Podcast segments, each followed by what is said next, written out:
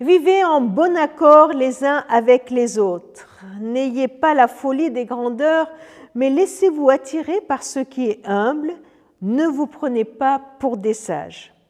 Voilà la recommandation d'aujourd'hui. Voilà le mot d'ordre pour aujourd'hui et pour les jours qui suivent aussi. Vivez en bon accord les uns avec les autres. Je ne sais pas s'il vous est déjà arrivé d'essayer d'accorder, par exemple, les cordes d'une guitare.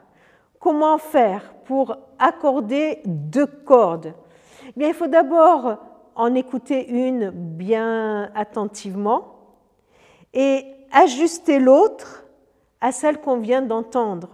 Quand on écoute les cordes, eh il faut les ajuster. Pour les ajuster, il faut bouger, bouger une des deux cordes. Alors comment faire pour que nous puissions vivre en bon accord les uns avec les autres eh bien, comme pour accorder des cordes d'une guitare, eh bien, il va falloir qu'on s'écoute.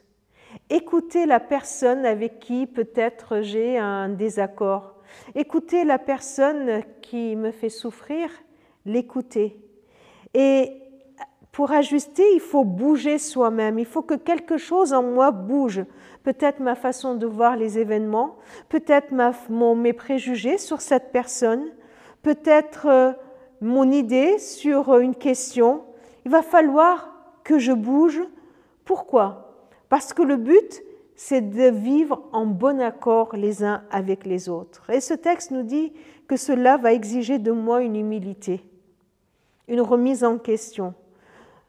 Ne vous laissez attirer que par ce qui est humble. Ne vous prenez pas pour des sages.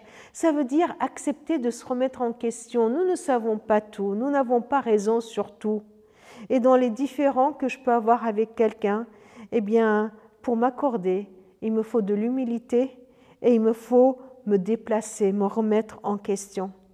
Alors, je ne sais pas si vous pensez à quelqu'un avec qui vous avez du mal à vivre en bon accord.